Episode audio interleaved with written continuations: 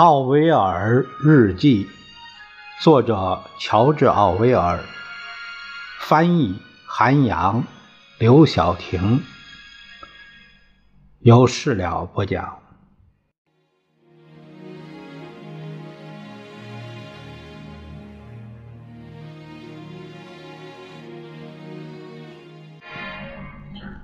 我们看一九四一年五月六日的日记。土耳其提议就伊拉克问题进行和解，这也许不是好兆头。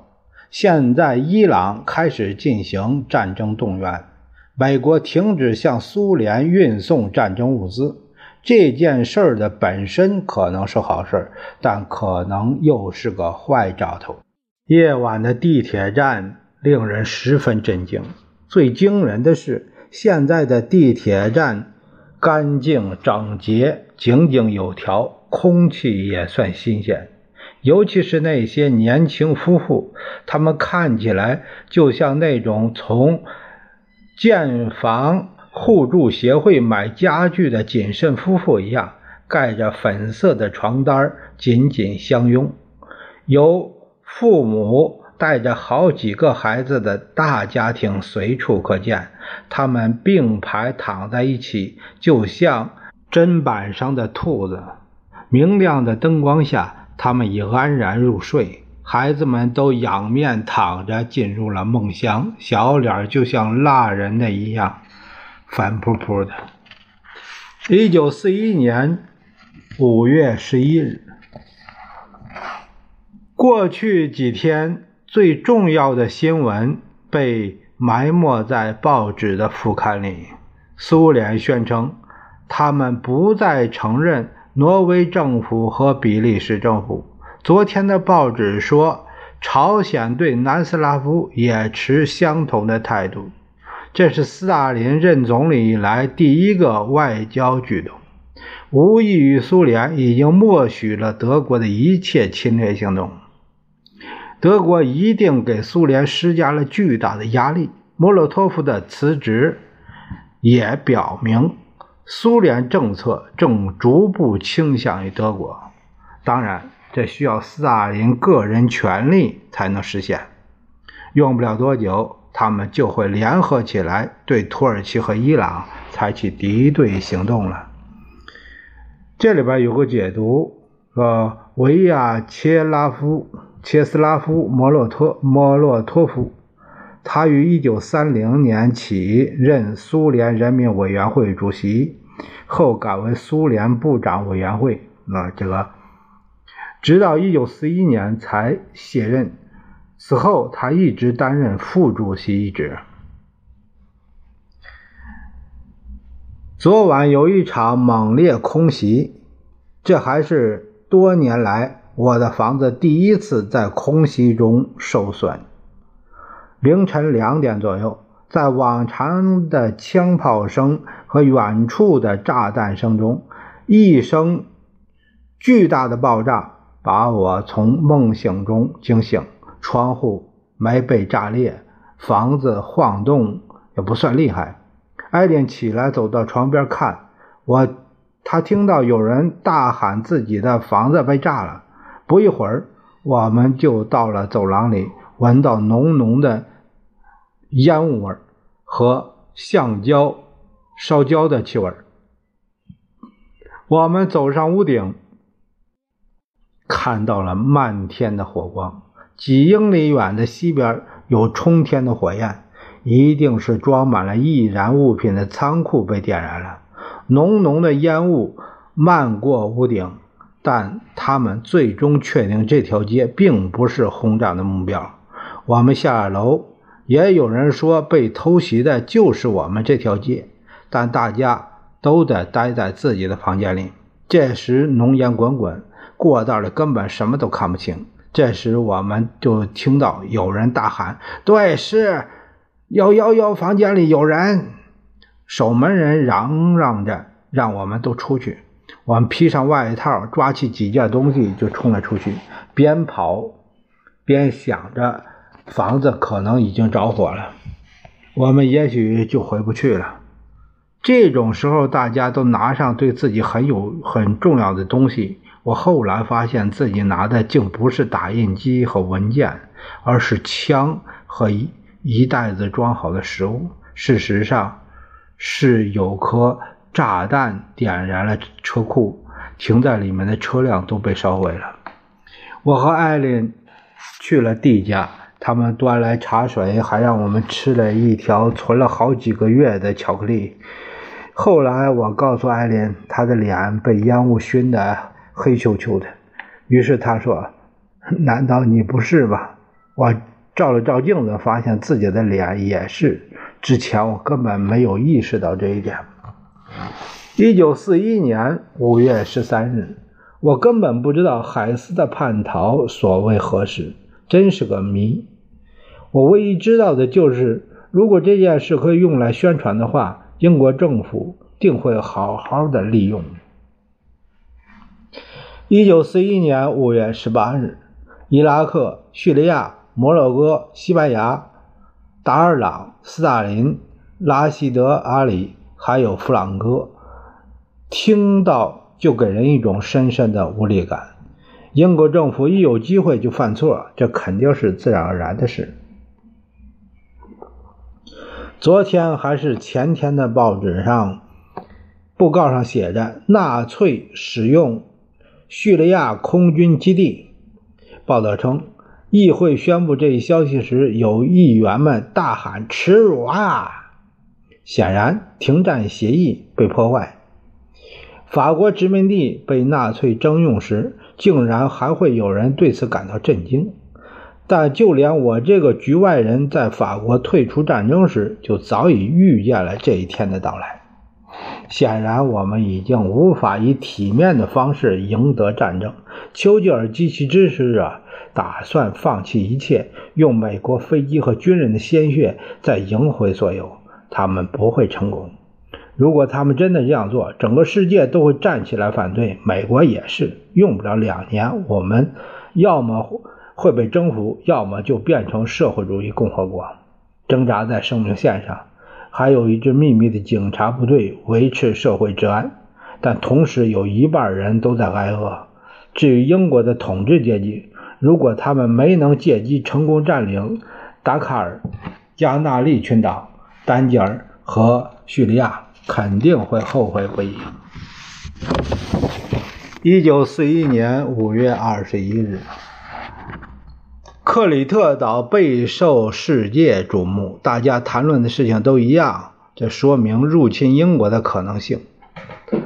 也许会这样，但我们必须知道有关事实，比如在克里特岛有多少兵力、军队的武器配备如何等等。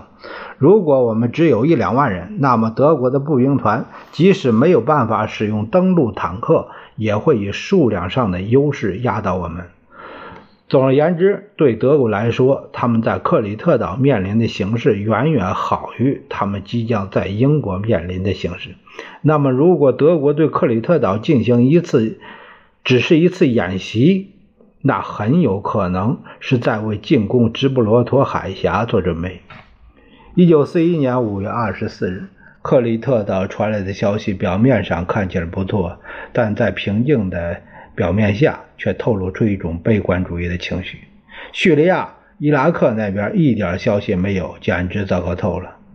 达兰宣称自己不会交出法国舰队，不用说，他明显是在撒谎。就凭这一点，德国人还得多揍他几拳。一九四一年五月二十五日，我私下听人说，我们在克里特岛之战已经损失了三艘巡洋舰。报纸上给出的理由一律是没有空中掩护。关于我们为什么没能破坏克里特岛上的登陆点，导致德军成功运输部队去岛上，政府没有给出任何解释，也没解释为什么我们没有把岛上的居民武装起来。但一切都太迟了。一九四一年五月三十一日。我对埃塞俄比亚战事的结局深感不满。今天我在新闻里看到，南非部队已经进军亚的斯亚贝巴，他们在皇宫前或者在其他的建筑物前升起了美国国旗，之后才升起埃塞俄比亚的国旗。一九四一年六月一日，英军正从克里特岛撤退，政府说目前撤退人数为一万三千人，但并没有说总人数。如果英军全部撤离克里特岛，留下希腊军队独自作战，那可能会给世人留下不好的印象。但单从军事角度来说，这是正确的军事策略。英军目前进入巴格达，要是他们能挺进大马士革就更好了。大家都知道，我们不会对伊拉克开出特别苛刻的条件，比如。绝不会以停战协议作为条件夺取伊拉克的油井。过去几天的新闻里完全没有提到海斯。政府对于海斯现身议会的说法含糊其辞，否认汉密顿公爵曾收到海斯的信，并宣告英国新闻部之所以这样报道，是因为收到了假消息。但整个下议院。并没有人说出到底是谁向新闻部泄露了这条消息，也没说这个人为什么这样做。这一切真是太丢脸了！我真想看看英国议会的议事录里到底是如何记录的，看看新闻报道里的内容是否审查过。刚刚响起了防空警报，这是过去三周里的第一次。一九四一年六月三日，现在克里岛。克里特岛的撤退任务已经完成，大约有两万名士兵撤离。显然，新闻报道之前就已经报道了此事。那些被击沉的舰船一定是在撤离过程中损失的，总损失包括一万名士兵、七艘舰船、就三艘巡洋舰、四艘驱逐舰，也许还有一些商船、多架的防空炮、坦克、飞机。这一切都白白损失了。报纸上的批评声比以往任何时候都要猛烈。一家澳大利亚报纸公开声称：“除非我们对叙利亚采取行动，否则防守塞浦路斯就没有任何意义。”显然，目前英军未打算这样做。今早的报道称，德国的装甲部队已经在拉塔基亚。拉塔基亚降落，随之而来的模糊暗示是，英军也许已经入侵叙利亚。如果接下来几天里我们不采取行动，以后就来不及了。这个拉塔基亚呀，是叙利亚的港口城市。一九四一年六月八日，今天上午，英军进入了叙利亚。苏德之间，一九四一年六月十四日，苏德之间的关系完全是个谜，没人知道确切的消息。我还没能联系上见过刚刚回国的克里普斯的人，只能。推断大致的可能性，在我看来，苏德两国的关系很快取决于以下两个因素：一，除了自杀，只只要有办法能避免战争，斯大林就不会和德国开战；二是希特勒一直在利用斯大林对抗全世界的工人阶级，因此目前让斯大林丢脸绝不是好事。与其直接进攻苏联，或者是逼迫苏联签订任何不利的条约。德国更倾向于打着结盟的口号，迫使苏联让步，或许会用进攻伊朗、伊拉克做掩护，然后人们会听说苏德两国正在进行技术人员交流之类的说法。之后会有好多德国工程师突然出现在巴库，但可能整个行动只是虚张声势，为掩盖另外一个秘密行动，比如进攻英国。一九四一年六月十九日，德国和土耳其签订了互不侵犯条约，这是对我军没有迅速扫荡叙利亚的奖赏。从现在开始，土耳其媒体将站在我们的对立面，这会对阿拉伯人产生重大的影响。德比赛马昨天在纽马克特举行，显然观众不少。就连《每日快报》都对此嗤之以鼻，《旗帜晚报》一直称希特勒将在八十天内入侵英国，并暗示德国在东欧的一系列举动只是虚晃一枪。但我认为，这只会让人民更加努力工作。英国政府不再给佩萨莫港发准运证，并且以芬兰现在属于敌占区为由，扣押了三艘芬兰船只。这是目前为止最明确的暗示：苏德之间确实有事儿发生。这个呃，中立国呀，你像这个芬兰，它的船只。可以由领事馆官员发放准运证，允许船只和货物自由通行，可以不接受登船检查，是这样的。这是中立国的这个身份，呃的这个权益吧。一九四一年六月二十日，过去几天都快热死人了。我突然想到，这场战争带来了一个小小的好处，就是它打破了之前一个愚蠢的习惯，即报纸不再用前一天的天气做新闻标题了。一九四一年六月二十二日，今天德军入侵了苏联，大家都兴奋极了，所有人都猜测这样的局势发展对我们极为有利。不过，只有苏联真正奋起反抗，并且抵抗有效时，这样的猜测才成立。而且，就算苏联人无法抵御德军，至少也要消耗一部分德国空军和德国海军。显然，德国的目标并非苏联的领土和石油，只是想彻底消灭苏联空军，拔掉自己背后的一根刺，好与英军最终决战。现在。没办法猜测苏联会如何对抗德军。最坏的征兆是，如果德国对此没把握，绝不会轻易冒险进攻的。一九四一年六月二十三日，我认为丘吉尔的演讲很棒，虽然这未能够取悦左左翼的政党，但他们忘了，丘吉尔是面向全世界人民演讲的，包括。中西部的美国人、空军军官、海军军官、满腹牢骚的店主和农民、苏联人以及左翼政党的各种势力，很难想象希特勒的这一举动会在美国引起怎样的反响。有人认为，这可能会在英国形成一个强大的亲纳粹派。不过，这样的想法错得离谱。毫无疑问，富人们都希望看到希特勒摧毁苏维埃政权。但那些人只占少数，天主教徒当然也希望如此，但他们太过精明，可能在苏联抵抗无力时才表明立场。当我和地方军的一些人聊到这件事时，发现保守的顽固分子和一些有钱的生意人都支持苏联，但他们对苏联的抵抗能力有很大分歧。在我们记忆里。这是典型的对话。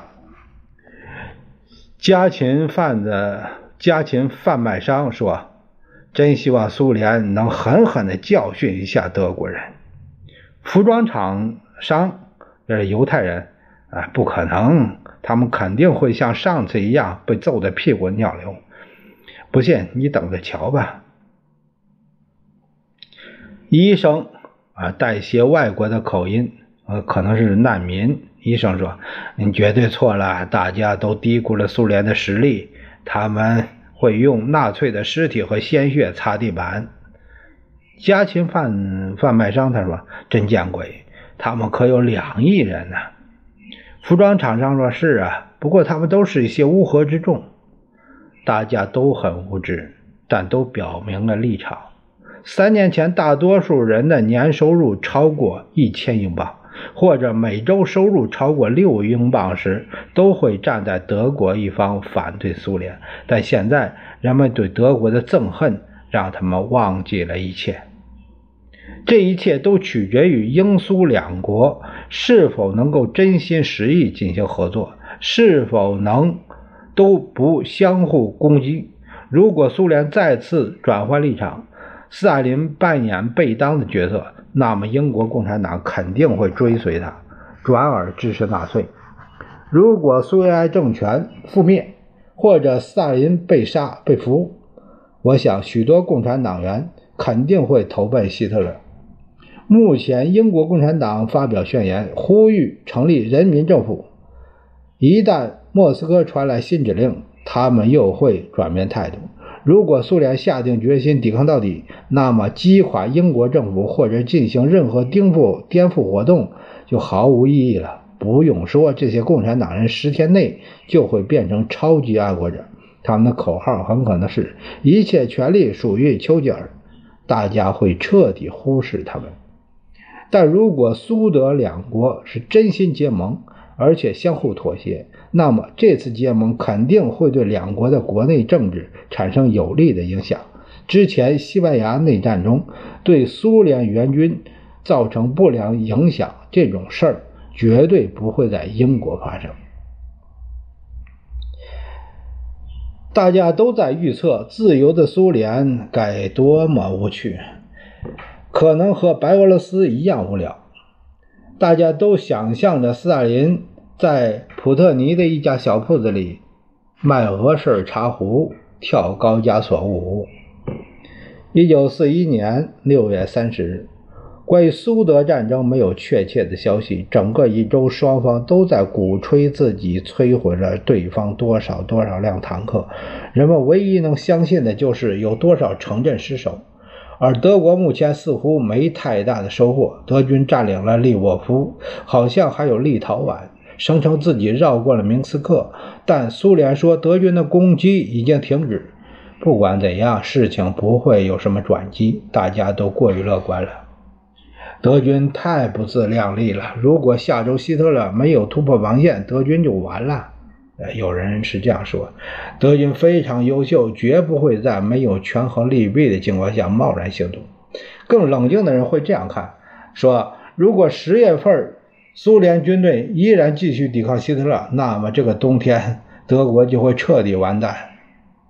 不知道苏联政府没收所有私人收音机要做什么用途？这件事有很多种解释。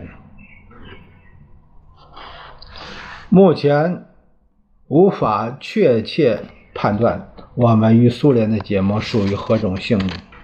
昨天，昨天晚上，大家听到广播中播放其盟国的国歌后，都兴奋地等待着国际歌的播放。这个国际歌啊，是英国广播公司的传统，是每周日晚上播放所有的盟国国歌。现在当然不会再播放了。不过，埃塞俄比亚国歌也是等了很久之后才被加入盟国的国歌的。他们最终肯定会播放代表苏联的歌曲，但如何解释是一个很微妙的事情。一九四一年七月三日，斯大林的广播演讲是对人民阵线的直接回应，是为民主战线的辩护，但他的演讲内容。与他及其追随者追随者在过去两年里说的话相互矛盾，但这是一次精彩的动员演说，与丘吉尔的演说相互呼应。而且，斯大林在广播里明确指出，在当前的形势下，苏联无论如何都不会妥协。不过，斯大林的在演讲里似乎暗指苏联可能考虑撤退。他在演讲里用友好的字眼描述英美两国，声称苏联多少把他们当作盟国看待。虽然目前三国还未正式结盟，里宾特洛普及其一呃及其一派人等称作是食人族。苏联的《真理报》也认同这种说法。显然，对于这种奇怪的措辞，只有一种一个解释，就是。俄语中大量的辱骂性词汇，但英文却没有对应的词语。一九四一年七月六日，好几家报社都感到不安，因为我们没有对苏联伸出援手。我不知道英国政府是否打算进行空袭以外的行动，但如果我们无动于衷，则不仅会产生严重的军事政治后果，而且会成为令人不安的导火索。目前，德军的一百五十个师正忙于和苏联交战。如果我们现在不展开地面攻势，那究竟会等到什么时候呢？我没听到任何军队调遣的消息。显然，英国政府没打算组织军队远征苏联。唯一的新进展就是，比福布鲁克在大力加紧坦克生产，简直和去年大量的生产飞机如出一辙。但这也也得从几个月后才能得到成果。而且，我实在不明白这些坦克的用途。我不相信他们。用这些来抵御德国的入侵。如果德军真派了大量的军队入侵英国，如果他们完全掌控了制海权、制空权，那我们就彻底失败了。尽管英苏两国之间多少有些友好交流，但没有任何我们与苏联结盟的说法。关于两国之间的关系，也没有任何澄清。当然，在我们和苏联正式结盟前，不能贸然行事。所以，即使苏联成功打退德军，我们也要继续战斗。前线没有任何可靠的消息，德军已经越过了普鲁特河，但至于是否越过了别列金纳河，人们颇有争议。苏德两国宣布的灭敌数字显然不可信。苏联人称德国的伤亡人数达到七十万，那差不多是希特勒全部军队的十分之一。我查看了好几份天主教报纸，想看看他们对英苏两国的准同盟关系持何种态度。天主教的报纸并不支持纳粹，以后或许也不会。显然，他们的衡量标准是：由于客观上说，苏联站在我们这方，所以我们必须支持苏联。但英苏两国并没有确定结盟关系。真理报。一向不喜欢丘吉尔，但这次也和我们站在了同一立场。不过可能略微反苏。有几份爱尔兰的天主教的报纸已经公开支持纳粹。如果真是那样，那英美也会做出同样的反应。不知道那些被冠以中立的爱尔兰报纸。会不会对苏联采取同样的中立态度？毕竟现在苏联参战，而这些报纸不能对交战国发表任何评论。现在人民阵线全力支持政府，要求政府全力以赴进行战争。两周前，他们还在呼吁和全民和平。目前社会上流传着这样的说法，据说。当希特勒入侵苏联的消息传到纽约的一家咖啡馆时候，几个共产党人正在开会，其中一个人中途离开，去了卫生间，回来时发现党的战线已经转变。